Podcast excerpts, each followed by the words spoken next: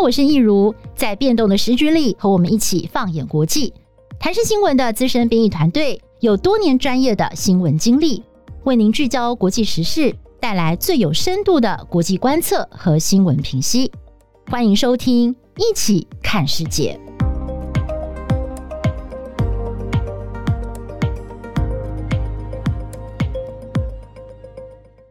Hello，大家好，欢迎收听《一起看世界》Podcast，我是易如。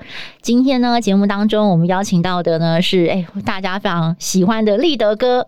哎，不敢 我们还是新闻部的资深编译哦。哇，立德哥上次就是跟我们聊到他的这个第二故乡，就是英国的里兹，讲到那个杀人魔的事情哦，好多回响哦。结果没想到过了不久，又要再谈英国哈，今天又要再谈英国，对啊，嗯，而且今天谈的是，我相信也是台湾。湾的观众、听众朋友真的很关心的，就是这个新冠肺炎的事情哦。对，哎，其实我们昨天本来是要开这个会前会啦，就是在我们录音的前一天，我们通常都会开会前会。结果呢，哎，我们昨天开会前会的时候，突然这整间会议室的人都跑光光了，大家都是尖叫的跑出去说啊什么什么什么，这就让我想到了，就是我之前有跟大家分享过那个。九一一事件那天早上我去上上学的时候，我在课文表，我们整个教室的人也都跑光了。Oh. 对，大家都跑出去看，说到底发生什么事啊？昨天在我们的这个开会的时候也是这样，因为昨天呢，嗯，台湾的这个就是在我们录音的时候啦，在我们在我们开会前会的时候，台湾维持了两百五十三天的零确诊本土的记录就破功了，这样子。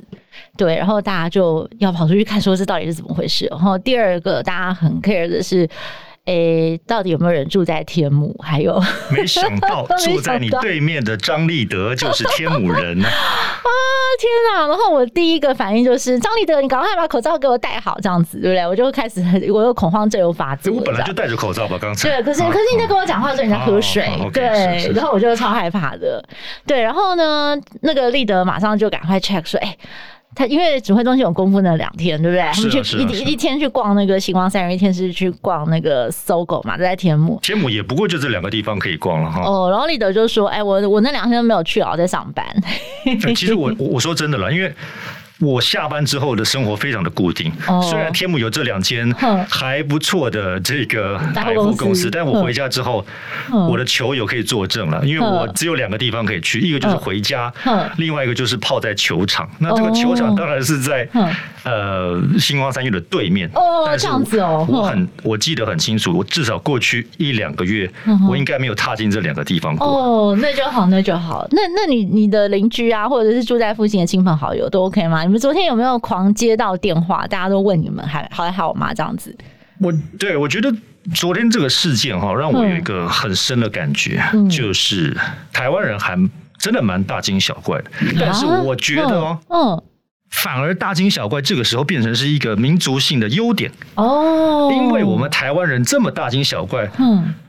我觉得才会，你知道，在防疫上面会有一些表现。对，我这个其实不是真的，不是在呃用很讽刺的口吻在讲，因为我我跟你讲，如果今天这个事情呃发生在欧美，嗯，那我欧美的朋友听到一定会说，有一个确诊者出来趴趴走，嗯，So what？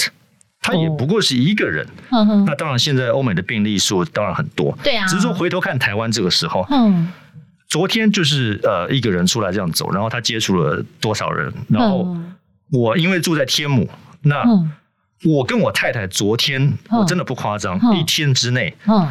哇，接到加起来不下二十通的这个简讯哇，然后反正就是亲友，然后就知道，因为我住天母嘛，然后就说，哎，你你你是不是要那个隔离一下？哎，过年不要来了哈，圣诞节也不要来，是不是有什么呃耶诞节还是跨年的聚会？嗯，不要来了，我们是不是考虑不要再办了？哦，你知道吗？就是会有一些，我其实我我了解他们的担忧，嗯，那我觉得这个反映出台湾民众的。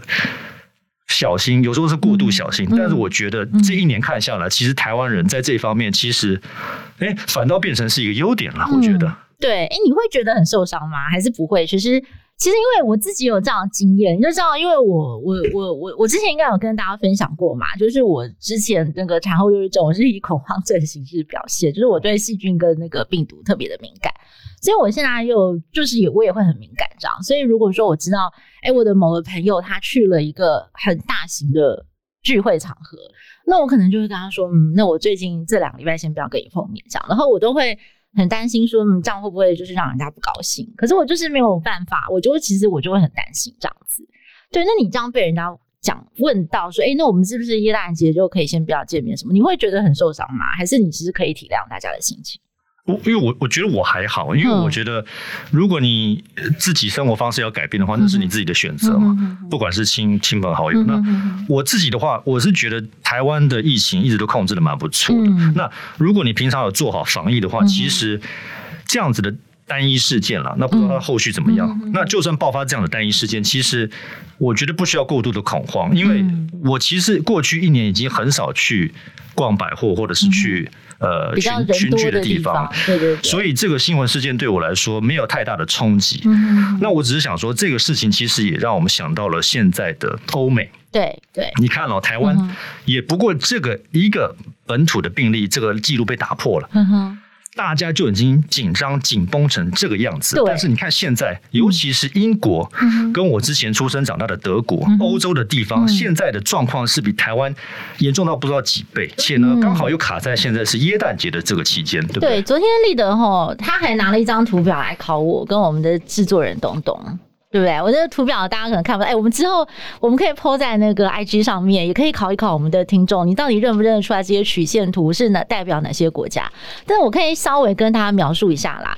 其实哈，包括了像英国啊，或者是德国，从这个我们本来以为说三月的时候很严重，对不对？对哦，那时候超严重，三四五很严重。哎，没有哎，那个曲线图其实是到了十一月、十二月是咻，整个像打火箭一样这样飙上去。你看，你可以跟那个听众形容一下，现在英国的曲线。是这个样子，锯齿状是不是？像是一条蛇，蛇它的尾巴有翘起来，在三月的时候的确有上来，对对对。但是其实它最高的地方是现在蛇的头的地方，就是对对对对，越到十一月、十二月反而是好像一只蛇的头飞起来了，第二波、第三波又起来了，而且刚好卡到这个耶诞节。没错，然后德国的曲线也很恐怖哦，德国也是前面都一直都是平的，就没有想到到了十月、十一月、十二月，哇，一直这样飙飙飙飙上去。倒是澳洲，澳洲因为现在是夏天，哎。欸，它的曲线怎么又下去了？是是，对，所以看得出来，这个病毒真的是在冬天会比较活跃哈。对对，他们这是比较怕热的。OK，哇，那我们现在来讲一讲那个立德云的第二故乡英国吧。哎，英国最近好惨哦，我们最近看到那个。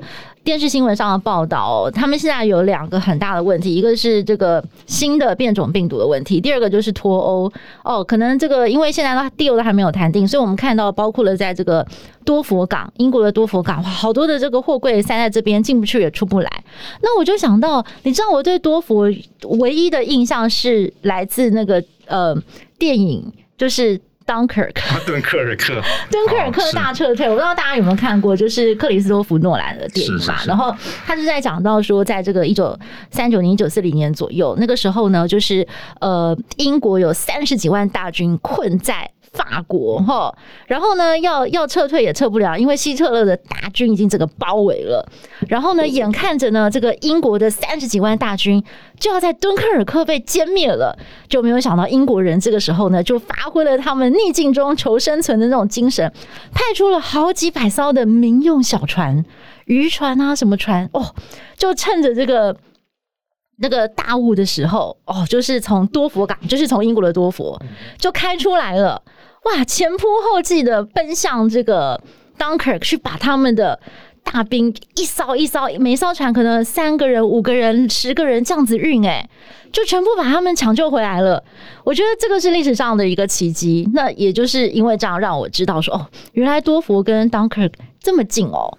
对，啊、对不对？他们大概四十开车，哎、嗯，不是，他们走英国那个海底隧道，很快。然后，即便是那种船，也其实也是很很快的时间就可以到，就可以往返。对，就没有想到，就是现在看到这个，这个不能算是 Dunkirk 大撤退，但是应该是继那个之后，在多佛发生了多佛港这个地方，就是发生了这样子的一个画面，其实是蛮少见的。对，嗯，可以说，因为之前那个敦刻尔克。你刚才讲的是二战的背景，对。那其实现在很容易让会让人家会觉得是某一种形式的历史重演，只不过我们现在面对到的敌人是病毒，是病毒，人类共同的敌人。那现在在英国，大家最担心的新的敌人，嗯，不是 COVID nineteen，而是它的一个新的病毒的毒株，其实它有一个名称了，叫做 VUI 了。VUI，呃，Variant Under Investigation 的缩写。它反正每一个这个病毒或者是它的毒株，它都会有新的命名。Variant Under Investigation 就是说还在调查中的病毒株。对，所以说它还没有正式给它命名，但是它很确定，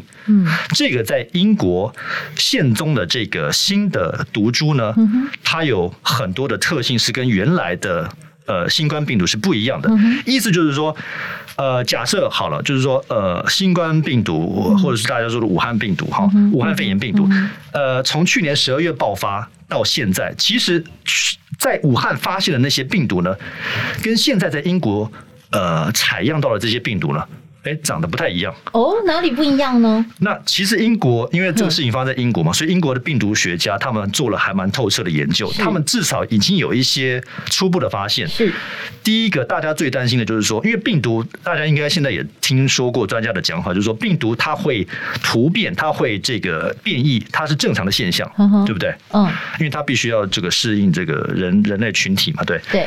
那它想要生存下去，但是这一次这个突变的病毒最让人家担心的就是它有二十三个变异的地方，嗯，所以就是说左边跟右边比较，你原来的新冠病毒跟现在的这个 VUI 比，它有二十三个地方可以看到它不同，嗯哼，嗯，那其中的几个地方就是说，它这个变异的方式可能会让这个病毒它的传染力暴增。那强森还有一些英国专家引用的数据呢是七十趴，就是说比原来的这个新冠病毒的传染力。高了七十趴，嗯哼，那这其实听起来很恐怖了。对啊，对，嗯。那其实这个二十三个突变当中呢，其实还有一些东西是要调查，就是说它到底是不是对人体的这个伤害呢会变大？就是说它重症的比例会不会增加？或者是说呢，它对于现在大家最最担心的就是说疫苗，因为疫苗现在刚才呃在英国跟美国都是开打的状态嘛，对不对？对。那如果一这个病毒本身，它如果变异的情况非常的这个剧烈的话，是会不会对这个疫苗产生这个对抗性？嗯哼哼，对，那这个其实是现在大家比较担心的一个点。哎、嗯，其实啊，就是我过去有听过，因为就是 COVID-19 开始流行之后啊，就很多的这个生物病理学啊学家就有讲哦，流行病学家就讲说，其实这个病毒呢，它会不断的变异。对，那其实病毒它主要的目的不是要杀死宿主，而是希望能够跟宿主和平共存，因为它。他们如果把宿主太快杀死了，他们自己也活不下去。对，对，对，所以呢，就是他们用这样子的一个 theory 来推论的话，其实新冠病毒应该是会越变越弱，就是说它杀伤力，对它的杀伤力应该不会再像以前那么强，但是它可能会变得更容易传染。有有这样的可能吗？有没有现在有这样的数据，或者是，有提出这样的一个说法了？但是问题是，就算它杀伤力。不要说变弱好了，就算它杀伤力没有增加，嗯，但是如果它传染力变强的话，有一个最直接的影响，就是医院的病患又会再度爆满。哦，那现在英国跟德国还有美国这些地方，嗯它的医院已经是满的状态了。那你如果传染力再上去的话，那要怎么去应付？嗯对不对？那现在这个是。的第一层的问题，那疫苗是之后我们再看是不是能够验证说疫苗到底有没有效。但是第一层的最大的当前的危机就是医疗体系跟资源的崩溃。嗯哼，嗯，所以这个就是真的是让各国政府现在为什么会这么害怕？就是这么短的时间之内，大家都把这个英国当成这个就是要赶快禁航断航，然后就是不能跟英国往来。对啊，说说难听一点，就是变成新版的这个欧洲的武汉，对，变成把英国当做是一个。超级疫区，然后联合起来封锁它。对，这英英国人也很不开心啊！我看他们最近那个报纸都有在骂说：“哦，原来你们把我们当欧洲病夫哦，或者什么的，对不对？”其实英国人也很不满，因为其实英国本身它封了又解封，解封之后又再封，而且伦敦地区大家也知道，就有看到新闻，就是说它从第三级现在还。再升了一级，变成第四级。对，然后现在自己封，然后又被欧陆封，然后美国考虑也要封。现在连我们在讲话的同时，我刚刚进来之前，韩国也封。早上的时候，俄国也封。所以其实现在全世界的人对英国非常的害怕。其实台湾昨天不是也是做出了一些应变措施，包括从英减班不不不只是减班，所有从英国回来的人就要到集中所去隔离检疫，这已经是最高规格，就是真的就像是在去年的一月份对待，就是从武汉回回来的。这个呃民众哦，或者是台商，就是用最严格的方式来做这个隔离的动作。对，所以代表说，真的人类对于这种呃不了解或者是未知的病毒，真的是很害怕。尤其是在过去一年看到这个世界遭到新冠肺炎的冲击这么的大，大家真的已经再也承受不起，要再来一波。就是天哪，本来好不容易看到这个隧道已经到了尽头，有曙光了，就是有疫苗发明了，没有想到现在再来一波，也不知道这个疫苗到底挡不挡得住。那来讲讲这个疫苗吧。哎、欸，我我最近看到新闻说，这个辉瑞跟 BNT 他们还蛮有信心的。哎，他们说大家不要担心哦，我们这个疫苗应该还是挡得住的，而且我们在短短的六个星期之内，我们就可以针对这个新的变种病毒做出疫苗上的修改，所以我们可以就是防得住的，请大家不用担心。但是对对，那我第一个问题了，就是说，好，那我们可以调整疫苗的配方。对对对。问题是你调整之后，你要不要再配送一次？哦，所以说配送的问题。打了旧的疫苗的人，是不是要再补打？呵呵。那补打了之后，现在其实有很多的问题，就是说，你打了之后，你是不是可能你不会得？那你会不会有传染力？你知道吗？就是什么意思？打打了会有传染力？打了之后，你可能不会发病。嗯。但是你你就是对疫苗的效用，它到底发挥多少？嗯哼。那另外就是刚刚讨论到，就是对这个新的变种病毒。对。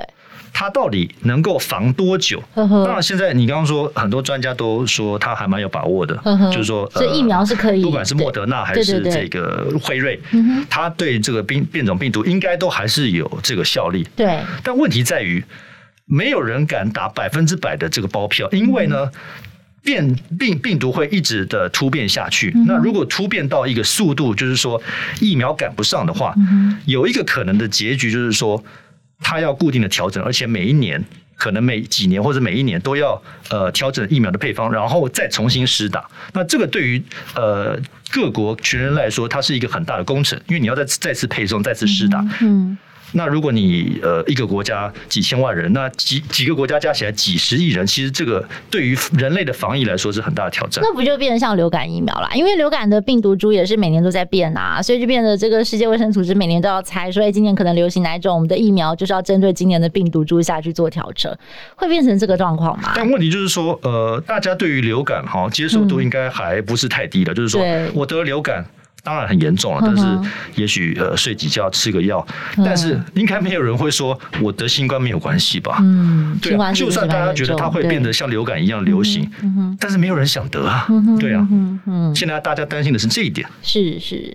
唉，不过我觉得人类就是这样子啦，就是我们遇到了什么样子的困难，也只能够去应对了，只能够去因应。当然，就是希望真的是能够有有效的药物可以发明出来啦，不然再这样下去，我觉得对人类来讲也是一个非常大的磨难。好吧，我们来聊一聊，尤其现在欧洲哦碰到了这个新冠肺炎这么严峻的挑战，那还有就是现在又在过耶诞节。立德要不要跟我们聊一聊啊？就是你小时候在德国过耶诞节的状况，还有就是英国你在念书的时候过耶诞节的状况，然后跟今年你应该有很多的朋友现在还在国外吧？那他们过耶诞节今年是一个什么样的情况嘞？嗯，其实我我这几天都有在跟我的家人还有朋友就是分享一件事情哈，嗯、就是说，呃。我我觉得真的台湾是一个很欢欢乐的地方，嗯，然后我从德国回来台湾的时候八岁，嗯，呃，我也觉得台湾是一个超欢乐的地方。哦，怎么说嘞？怎么说？哎，我在德国，我只能过圣诞节。呵呵，在德国，当然我有一些中国跟台湾的朋友，我们也会过旧历年，但是对，毕竟没有放假啊，是，毕竟没有那个年味，是。那我在台湾，我来到台湾，我发现。OK，我圣诞节可以拿礼物，我过了几个月又可以拿 红包，哎，然后还有尾牙，所以台湾人真的很欢乐，因为可以过耶诞节，又可以过农历年。对，但是是大家不要忘记，其实对于德国人、对于英国人来说，耶诞节就是他们的过年。对，那个是他们一年当中非常重要、家族跟亲友团聚的时刻。嗯，那因为今年的状况呢？这个团聚的机会可能就被病毒给夺走了。嗯，对，是，对。那你看嘛，因为我刚才给你看过这个曲线，就是说德国它的疫情走势是这个样子。是。那如果你是总理梅克尔，嗯哼，你你会不会封城？当然封啦，太恐怖了。那我问你哦，那如果封城之后，民众的反应会是什么？一定会骂啊。他会跟你说：“我从三月撑到现在，嗯，你让我封城封了大半年，对，没有工作，不能出门，现在连好不容易到耶诞节，连过年也不让我过。你不让我从啊，我因为我先住波昂嘛，对，你不让我从波昂到柏林看我的孙子，嗯，我我明年还有没有机会见到他？不知道啊。你不让我从波波昂到法兰克福看我的小舅子、小姨子。那我什么时候跟他们相聚啊？嗯，你知道是这样一个感觉。嗯，对，这其实这个状况也是发生在英国。本来英国人满心期待，苦了一整年哎。他那个 Johnson 之前说好啦，我们有这个三到五天的泡泡，哎，椰蛋泡泡让大家松一点，就是说那三天让你稍微放风一下。对对对，哎，结果。没有哎、欸，现在完全疯掉了。不是，你看到这个样子，你敢放人吗？对啊，你敢放人吗？所以英国人也很愤怒啊！你知道他们愤怒到说，他们最近其实他们都很爱戴他们的王室成员，哎，但是最近他们发现威廉跟凯特跟他们的小叔，就是爱德华王子夫妻一家。就是好像有走在一起的照片，哇！就是整个国家很多人也开始不高兴了，说你们不是说限聚令吗？哎，我们都不能跟家人见面了，他们怎么可以两家人聚在一起？对，但其实，在国外我们看到蛮多这样的例子，就是说。嗯呃，不管是名人也好，官员也好，或者是王室成员也好，对对对对，其实他们都有不少的例子是被拍到，就是说，对你公然违反社交距离，像那个菅义伟嘛，对不对？日向菅义伟，他之前也跑去吃饭，八个人去吃牛排，结果他们的限聚令也是说不可以超过五个人，对，所以其实民众心里的那种。剥夺感是很重的，的重对，时间实在拖太长，对对对，拖太长的，对，对所以我、嗯、我们今天其实讲了很多欧洲的，嗯、那我在这个 podcast 之前呢，哎，我刚好也是利用这个机会跟我海外的这个亲戚、嗯、呃联系一下，嗯、就是用这个视讯的方式。嗯、我在欧洲已经联系不到什么朋友，但是我刚好呃找到我在美国跟澳洲的亲戚，嗯、然后哎，我之前有跟易如谈过，然后易如他在美国。那他之前在那边当然念过书，然后他在美国其实有一些认识的亲友在那边。嗯，他们这一年过去，其实也经历了不少的这个呃痛苦。没错。OK，那那我先讲我在芝加哥的这个亲戚的这个例子。嗯。呃，他是我表姐，对，那他在那边其实也结婚，然后一家四口，两大两小。嗯哼。我跟他视讯已经很久没有，就是已经没有就是视讯了。然后呢，呃，我前几天就是跟他聊。因为芝加哥现在疫情还蛮严重的，哦，嗯，就是说他所在的这个伊利诺州，他每天还是增加几千例，嗯哼，够严重了吧？嗯嗯，OK，但是在高峰的时候，其实呃，就大半年的时间，其实都还气氛都还蛮紧绷的。嗯嗯，他跟我说到，从三月到现在是九个月哦，他真正有品质的出门的次数，嗯，手指头算得出来哦。不到九个月不到十次，就是为了出门而出门的。什么是有品质的出门？就是我要出去玩，或者是要去呃干嘛？就是说不是为了必要性的采买，或者是呃怎么样？那他说在芝加哥现在呃很多东西都变成 pick up，不管是食物采买也好，或者是餐厅外带也好。无接触服务，就是说你去你就直接拿了就走，你没有跟任何的人接触，当然就刷卡嘛。他说连小孩子的作业也是这样子，他的女儿在学校说好，我现在要给你新的课本，我要给你新的作业，对，你不要来，你不要跟我接触，哪一天哪一个时间点你到学校啊校门口跟我拿这个你女儿新的作业跟课本，拿了就回家吧。嗯，所以我我问他，我真的很难想象，就是说九个月之内哦，嗯，你没有有品质的出门过，然后呢？没有跟真正的人群有呃接触，对对，我我我一天不出门我就快受不了。如果九个月那样子，而且在芝加哥，然后两大两小在一个屋檐下面，其实我觉得那个对他们的心理压力是很大的。而且呢，他们家还有四层三四层楼，你想想看，如果。一家四口，然后挤在一层楼里面，然后又封城的状态，嗯，那个心理上的压力会很大，真的会很大，会心理都会生病啊！我觉得这很严重的状况，因为人没有出去舒展筋骨啊，或者是什么，那真的对自己的心理健康是很不好的。所以我觉得我我可以理解，就是说，哈，欧美很多地方的人，他们到现在已经开始上街抗议，反封城。对，在我们看来是不太理性的，但是你必须要了解，这是人性啊，真的没有办法，一定会有这样的人。所以我那个表姐她就说。哦，她呃听到这个疫苗的问世，在美国开打，他很期待，他想要迫不及待的想要打。嗯，可是也没那么快啊。他们现在第一批是在美国是七十五岁以上，还有医护人员才能够先优先试打嘛。对，所以他们肯定是要等到明年了。嗯，对对。其实我也跟大家分享一下，你刚刚讲在 Chicago 对不对？其实我我我先生他他们家是住在加州，然后呃，其实现在是美国最严重最严重，而且就是我们之前才听说，就是加州的州政府用不谋的去买了好几千个尸袋，是，就是他们已经呃有心理准备，就是说今年的冬天会非常非常的惨。对，那呃呃，我先生他之前在大学的呃好朋友是他的室友，就是其实他们就是说生生生病哦，就是这个得到新冠肺炎，你真的是不不是。你就算是有钱人，或者你这社经地位很高，也都没有用了。就过去好像你觉得在美国有钱就是很吃得开啊，什么都可以有 priority，对不对？可这次已经是完全没有，因为大家完全就是慌了手脚。像像我先生他的室友是在旧金山当律师的，他社经地位其实相当不错。然后呢，他们就是在今年的二月、三月，就是。呃，根据他们的说法，他们相信他们一家四口应该就是得了新冠肺炎，但是从来没有去，没有，他们他们连检测都没有，但是有去要求吗？他们也没有，因为他们有打电话给他们的家庭医生啊，医生就说：“那我们也没办法，你就不要来了。”哇，好，然后这个答案实在让人好好心碎。结果，因为他们就说我们真的没有办法了。那那时候又是二三月，结果就是他也不想让其他的好友担心，就都没有讲。就后来是过了好几个月，才跟我老公讲说：“哎，你知道吗？我们二三月的时候超惨的，我们一家四口哦，就是在家里躺了两个礼拜。”就是真的，就是没有任何的救援，没有任何的外部协助，没有任何的外部协助，就是一家四口躺在家里，就是小孩、大人全部都发烧，然后很痛苦，然后也没有药啊，也不知道怎么办，就这样子哎、欸，那个只能靠自己的免疫力，就是完全是靠自己的免疫力撑过来两个礼拜，然后。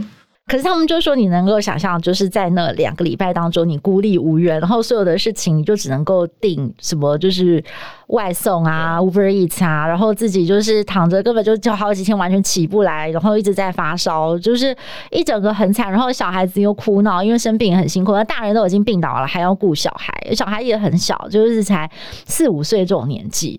所以基本上，那个对他们来讲，他们就说真的是很感慨，就是说哦，即便不管你的你是个什么律师，whatever 是都没有用的。在病毒前面，就是人人平等，而且而且真的医院已经帮不了你了。就是像你们这种可以躺在家里，没有什么呼吸困难，那就自己好吧。对，那这医院就是已经救不了了，因为医院有太多的病患是需要用到氧气的呼吸机的。对对对，所以所以他从头到尾都没有去接受这个筛检哈，没有。都没有，okay. 因为杀了也没用啊。所以可以看得出来，就是美国，嗯、呃呃，第一个就是说，现在一千八百万例了，那实际的病例数绝对不是很多很多。然后我还有另外一个朋友，他们的家人也是，也是得了新冠肺炎，都到了已经是呼吸很困难的地步了，他们还进不了医院，医生就说：“你来，我我我给你呼吸器，把后车窗摇开，丢进去，说你自己回去用手打吧。”有这么容易就是自己操作？有一种是人工，是比较简易的，只、哦 okay, 是，是他的他的另一半还没有到非常严重，但是是的确呼吸不顺。但这样实在太困难了。对，但是后来幸好也好了，因为他们很年轻。对，但是其实也有很多是很年轻，然后就猛爆性，就是可能过了呃四五天就走了。是，是，是，其实在美国有非常多这样子，那真的悲惨的。因为说这些故事可能是媒体上面所没有呈现出来的。对，然后然后像就是呃，我先生他们有一些比较年长的长辈跟亲戚，他们现在完全就不敢出门，或者是说如果要出门的话呢，你就是开车出去兜风，可能连车都不敢下这样子。对，然后可能呃，唯一能去的地方是 Costco。那 Costco 呢？他们说做的还不错，就是那个呃，每一辆车就是疯狂的那个手推车，就一直给你喷消毒，就是喷酒精，一直喷一直喷。然后随身也是带着酒精哦，就是摸了什么物品就赶快喷，赶快喷，然后买了就赶快跑回家。对，然后还有一个现象就是，呃，美国有很多的这个嗯台裔的人士，他们就当了 COVID-19 refugee，就跑回台湾，就是这一年就是在台湾避难。是，然后他们也有讲到说，他们小孩子的学习，就是他们的学校，其实美国有些学校还蛮贴心的，他们会透过快递，就是寄课本啊、寄教材，就是让他们同步的在线上学习。但是我们有很多朋友都说，这个线上学习真的是折折煞小孩跟家。家长，真的真的很痛苦，因为这个模式完全改变过来。以前要在课堂上面上课，现在小小孩然后跟家人要一起学习如何在远距的状态之下，对对达到那个学习的效果。对对。然后还有就是在美国，我觉得呃，新冠肺炎最最容易被感染到的人，其实真的很辛苦，是第一线的工作人员，所以他们现在才会说这个疫苗要优先的给第一线。第一线不只是医护人员哦，包括像是。外送人员，好，包括了杂货店的这个工作人员，包括了邮差，包括了很多就是这种呃，你呃大众捷运的驾驶，这些这些人如果病倒的话，国家没办法运作。对，可是偏偏他们在这么艰困的时候，他们还是咬着牙要上战场去工作，所以他们是第一个优先可以拿到疫苗。像我记得，呃，我在纽约的时候，就是我两年前有去拜访，就是一对夫妻，然后后来他们有跟我们分享他们的故事，他们就住在纽约上东城，哇。那是我这辈子第一次去住在 Fifth Avenue 的那个 apartment，住在他们家，他们家就在贾桂林甘乃迪的故居的旁边，所以你就知道那边是一个多顶级的社区，地段超好，而且他们进去那种门房的那种，嗯，就是那种大楼整个的管理啊，古色古香，就是那种一九二零年代那种很富丽堂皇的那种设备，哇，我就完全好像走进了时光隧道，或者是有点像是去看了 Sex and City 那种纽约第五大道上流社会的人家哦，他们那一整栋楼都是这样，然后呃，可是就是他，我记得他们有一个保保姆，对，那保姆人非常好，她是一个墨西哥裔的保姆，一个妈妈，然后她也会做菜，反正就是我们在那一阵子住在她家的时候，她就是对我们也非常的照顾，我们也常常会聊天。结果没有想到，就是他也得了新冠肺炎，而且他是在通勤的过程，就是他他的家应该是住在呃，不是在曼哈顿，他每天要搭地铁，就是到曼哈顿。那很容易，那很容易得。对，然后他就他就他就得了，得了以后他也没有办法去医院，他就在家里休养。那他五十几岁，也很辛苦，后来也是好了。嗯，这这些人好了，你你有没有去了解？就是说，他们你的这些朋友有没有后遗症？嗯哎、欸，我没有去问呢、欸，但是就是就那个律师朋友，他是觉得还好。对，那这个墨西哥妈妈，或许就是之后我有机会到纽约再拜访他的时候，可以去问一问他。对，那但是呢，就是呃，我的朋友就感到非常的过意不去，所以他在这个生病休养的期间哦，他们就是还是照样付给他薪水，就是他们会觉得在这种很困难的时候，就是真的还是能够的话，还是去多多帮助照顾身边的人。是啊，是啊，对对对，所以你看，如果他。那个月没有薪水，可能对他来讲，这整个家里的生活就会非常的困难。对啊，这可能是很多美国这个呃劳工阶级或者是中下阶级他们一些共同的写照。对、嗯，就说在疫情之下，对，你不只面对这个生命的这个危险了哈，嗯嗯、你经济上面也变成了是一个大的危机。对啊，所以好消息是那个墨西哥妈妈现在又回去上班了。对，所以她算是很幸运的，就是康复了。对，嗯、对。那我再讲一下这个，我有个澳洲的这个亲戚，嗯，其实可以做一个对比了。嗯，因为其实澳洲在最近台湾媒体里面报澳洲的情况其实不多。嗯、对，因为为什么呢？因为澳洲在呃，如果我们把澳洲算西方国家的话，嗯，它其实，在对抗新冠疫情上面还算是相对成功的哦。嗯、那么大一个国家，当然人口跟台湾差不多，嗯、它的人口密度当然是很低的。嗯，但是其实它控制的哎相对不错。嗯，没想到哎，在这个耶诞节前几天哈，嗯，十一月底到现在十二月初。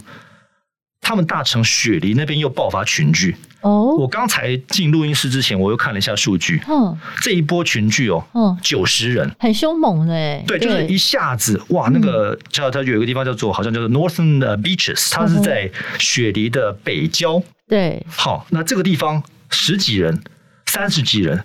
哎，我刚刚一看，已经变九十个人哇！然后我的表妹呢，她在那边当医护哦，哇，第一线的。然后她说，那个爆发呃群聚的疫区离她家还不远。嗯，那我就说有没有影响到你？嗯，哦，第一时间，因为我跟她视讯的时候，那个时候还没有太多的措施，她就说哦，有一些同事是住那个地方的。嗯，那显然会影响到他嘛，因为他同事如果不能来的话呢，对。那他的排班就会有问题嘛？对。那结果没想到，因为他们耶诞节有个计划了。我表妹其实一家两大一小，然后他们本来要开车去布里斯本。OK，布里斯本离呃这个雪梨开车大概八九个小时，就是去那边做过一个 holiday。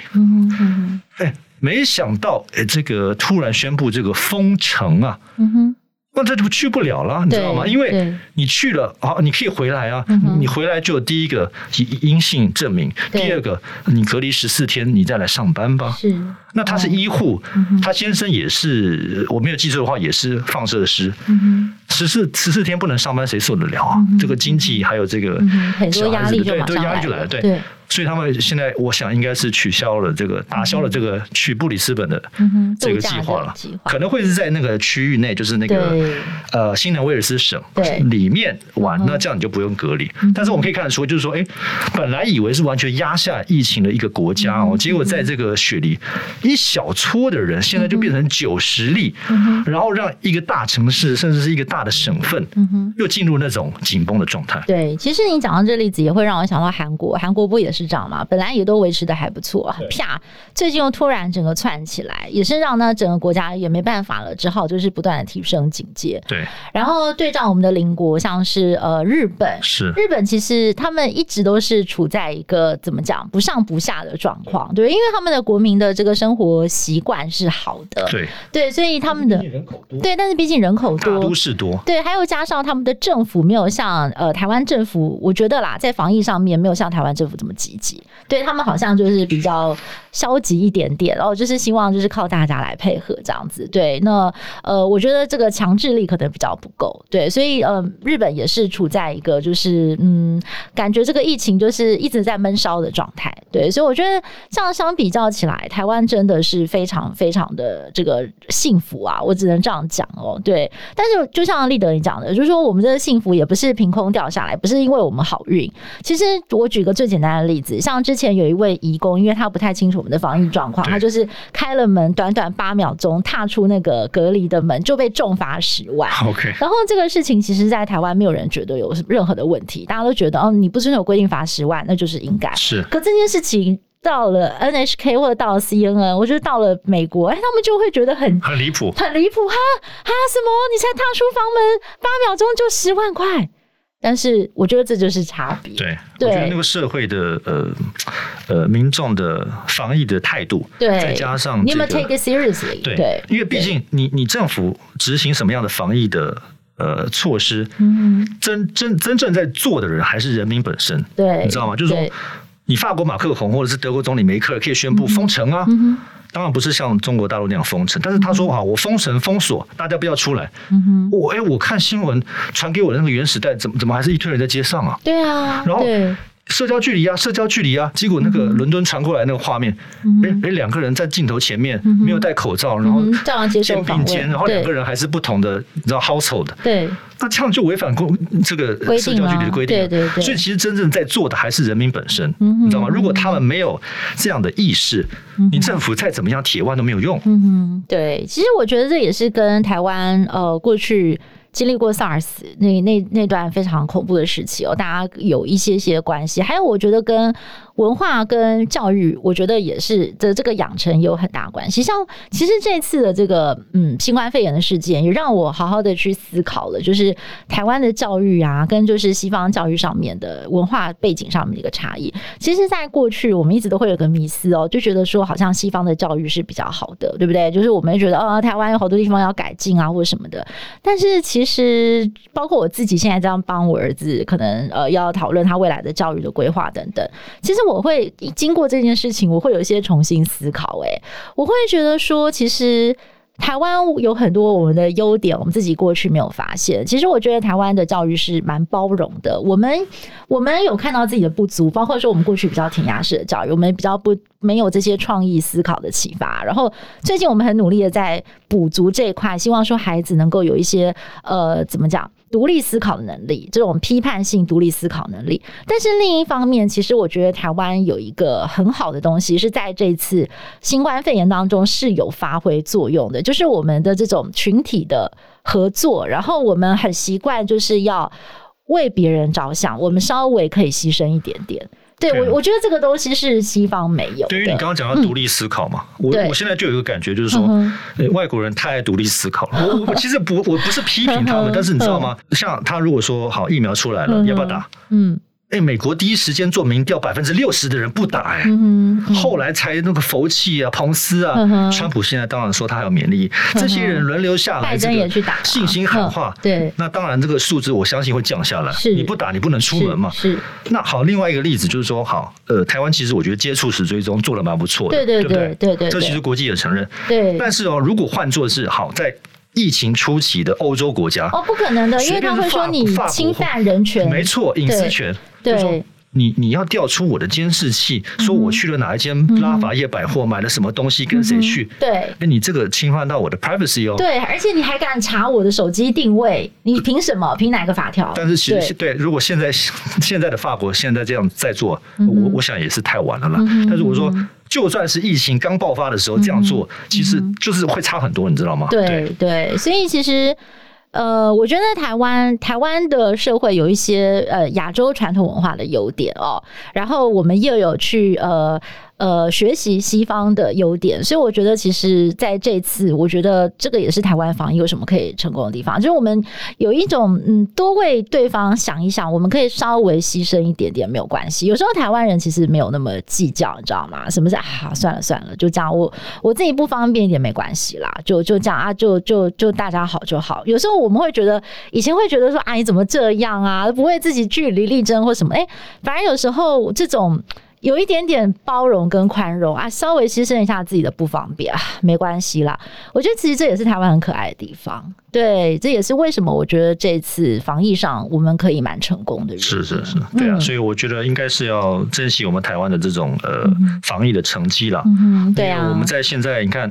耶诞节的前后呢，嗯、当然我们可能最近因为这个例子有一些耶诞节的活动部分会取消。是，但是你看欧美，它是连欧，它是连聚餐、家族聚餐都受到限制了。然后跨年就阿妈都不能看孙子，跨年就更不用说了。所以其实我觉得真的是要珍惜我们现在所有的。嗯、然后呢，呃，如果能够的话，其实要要多关切。国外的，没错，如果你有亲友的话，对，也也就多关切一下。对，我觉得打通电话哦，或者是说这个跟他们视讯一下，像我这个礼拜，我我应该会跟我公公视讯，就是我因为他在加州嘛，其实这一年也是过得非常辛苦，对，就我们应该就是视讯一起来过耶诞节。然后我觉得，其实耶诞节的精神，它就是一个。爱与分享，还有就是互相的这个帮助跟关怀，对，所以我就我我我想跟听众朋友也跟立德分享一下，我昨天晚上就突然去翻了我的书架，看到一本我很喜欢的书，是英国的大文豪 Charles Dickens，他在这个十九世纪中期写的一本书，就是小说《小气财神》（Christmas Carol）。对，然后他的这个故事很有趣哦，就是说有一个呃有一位先生叫 Scrooge。哦，他非常非常小气，他就是一个吝啬鬼。对，然后呃，这本书其实这个在欧美国家的小学生他们是必读的。就我今天就是出门前我还特别跟我先生去确认说，我想问你，这 Scrooge 这个字听起来好小气哦，到底是 Scrooge 这个字本身就是小气呢，还是因为 Charles Dickens 把这个人叫做呃小气鬼，然后呢就让他声名大噪？就像我们现在讲说，哎，我要去 Google 什么东西，其实 Google 就代表 search。搜寻的意思嘛，是这样。然后我老公就说：“哦，我们小时候读过这个书，他的 Scrooge 其实只是他的 last name，但是因为他太红了，红到呢现在讲说某人是 Mr. Scrooge，就是这个就是个小气鬼这样子。OK，好，反正呢，这个 Mr. Scrooge 呢，他是一个呃小商店的这个老板。”哦，他非常的小气哦，就是他非常的吝啬哦，对他的伙计也很坏啊，然后他也没有朋友啊什么的，甚至人家来耶诞节来跟他报佳音，还怕赶走哎，因为他觉得说人家是来跟他要钱的，对，然后结果呢，他晚上耶诞节那天哦，他就做了一个很奇怪的梦，就梦到呢，他死去的合伙人叫玛丽。哦，身上就缠着一堆铁链啊、枷锁，非常的痛苦的来找他说：“哎、老弟啊，我跟你讲，你不能再这样小气下去了，你要把你的心打开。你看看我生前啊，就是对每一分钱锱铢必较，也不肯去帮助别人。你看我身上，我身上缠的这些锁链，就是我把所有的钱啊都绑在自己的身上，账本绑在自己身上。我现在在地狱受苦，那你呀、比我更小气啊！你你以后就是可能要受的苦比我更多了，你要赶快的改。”改改过向善。他想说哈，真的吗？结果这时候突然呢，就耶诞精灵就出现了，让他看了三个画面，一个是他小时候过去的他，一个是现在的他过耶诞节，一个是未来的他过耶诞节。那小时候的他呢，就是在这个有点像是育幼院长大，然后。他的姐姐其实非常的关心他，可是没有想到呢，他后来对他姐姐留下来的孩子侄子非常的恶劣。OK，好，这是他看到他的第一个故事。第二个故事呢，是看到他过去的情人，好，叫 Bella。那 Bella 是个非常善良的女孩子，也一直劝他说：“哎，你不要，你要多多帮助别人，多多关心别人哦，你不要对人这么苛刻。”结果他也不听，后来 Bella 就离他而去了，就嫁了一个好先生，一家就过着非常幸福快乐的生活。然后第三个故事，他就看到他自己，就是这个呃，他的他的伙计哦，他的伙计其实是一个非常非常好的人，但是他都是给他很烂的薪水，然后又百般的去虐待他、挑剔他这样子。哎，就没有想到他看到说，哎，他们一家人在过耶诞节的时候，居然还在为这个 Mr. Scrooge 祷告，就说哦，他虽然对我们对对我很不好，但是呢，我们真的还是要为他祷告，因为他至少也给了我一份工作，让我可以维持我们家基本的温饱。哇！他看完以后呢，他就这个潸然泪下，就觉得决心要向善改过。因为他最后一个故事是看到他自己过的一个悲惨的耶诞节，就是一个老人孤苦无依，都没有人关心他，最后自己就是悲惨的死去这样子。他就觉得哦，我不，我不可以再这样了。所以他后来。就去关心了他的侄子，然后送给了他的伙计的孩子最梦想的椰蛋大餐，就是火鸡。然后呢，他也去帮助了很多人。OK，那这个故事最后就皆大欢喜。但是因为 Charles Dickens 他非常的喜欢这个故事，听说光是他本人呢就公开朗诵了一百多次。然后呃，英国人在维多利亚时代本来没有热那么热衷过椰蛋节，对，结果也是因为了这个。Charles Dickens 的这个小说，哎，就是让大家开始觉得说，哦，耶诞节其实是很有趣的，然后大家就开始有了这个要庆祝耶诞节的习惯。而且，大家最这个小说，我觉得最重要，Charles Dickens 想跟大家分享的是说，呃，不管自己是有钱还是没钱，我们在耶诞节的这个时间里面，其实。钱只是一种富足的形式，包括你对人的关心、对人的爱，其实也是一种丰盛的表现啊！你也可以就是在这个时候去跟大家分享。所以所谓的 Christmas spirit，应该是去多多的去把你的爱跟别人分享。特别是今年的耶诞节，又对这个新冠的这个挑战，没错。对对，很不一样，没错，对啊，所以我们也可以就是建议我们的听众哦，如果可以的话，我相信大家或多或少可能有些朋友啊、亲朋好友是在国外，现在也是这非常辛苦的在过耶诞节，哎，就打个电话给他们，跟他们视讯一下，给他们一些关怀。对，我觉得大家应该收到这样子的温暖哦，就是应该都会很感动的，嗯。好啊，那今天我们就非常谢谢立德来跟我们分享，就是在国外今年呢，这个在疫情肆虐下的耶诞节哦，还有就是我们也是想要呃把这样的温暖跟大家分享哦，就是希望大家也都能够有一个充满爱，然后就是很包容，然后很温暖的耶诞节。当然，最后最后还是要提醒大家，因为现在台湾出现了一个本土案例，所以我们真的是要把防疫做好做满。然后我们才能够继续的来享受现在的平静的好日子。对对，OK，好。那如果这个各位听众朋友有任何的 feedback 啊，就是也都可以来跟我们分享，就是在我们的 IG 上面留言。那我们的这个新年哦，我们会有一个比较特别的 surprise 要给大家哦，就是。就是我们会跟另外一个平台粉专平台叫 Story Studio 合作，那我们的这个我们会举办一个故事趴哦，来分享新年的故事。对，那我们也是希望呢，在这些呃很不一样的这个呃故事当中呢，来陪大家一起来迎接新年。所以，请大家下礼拜要继续的准时收听哦。OK，拜拜。哦，拜拜。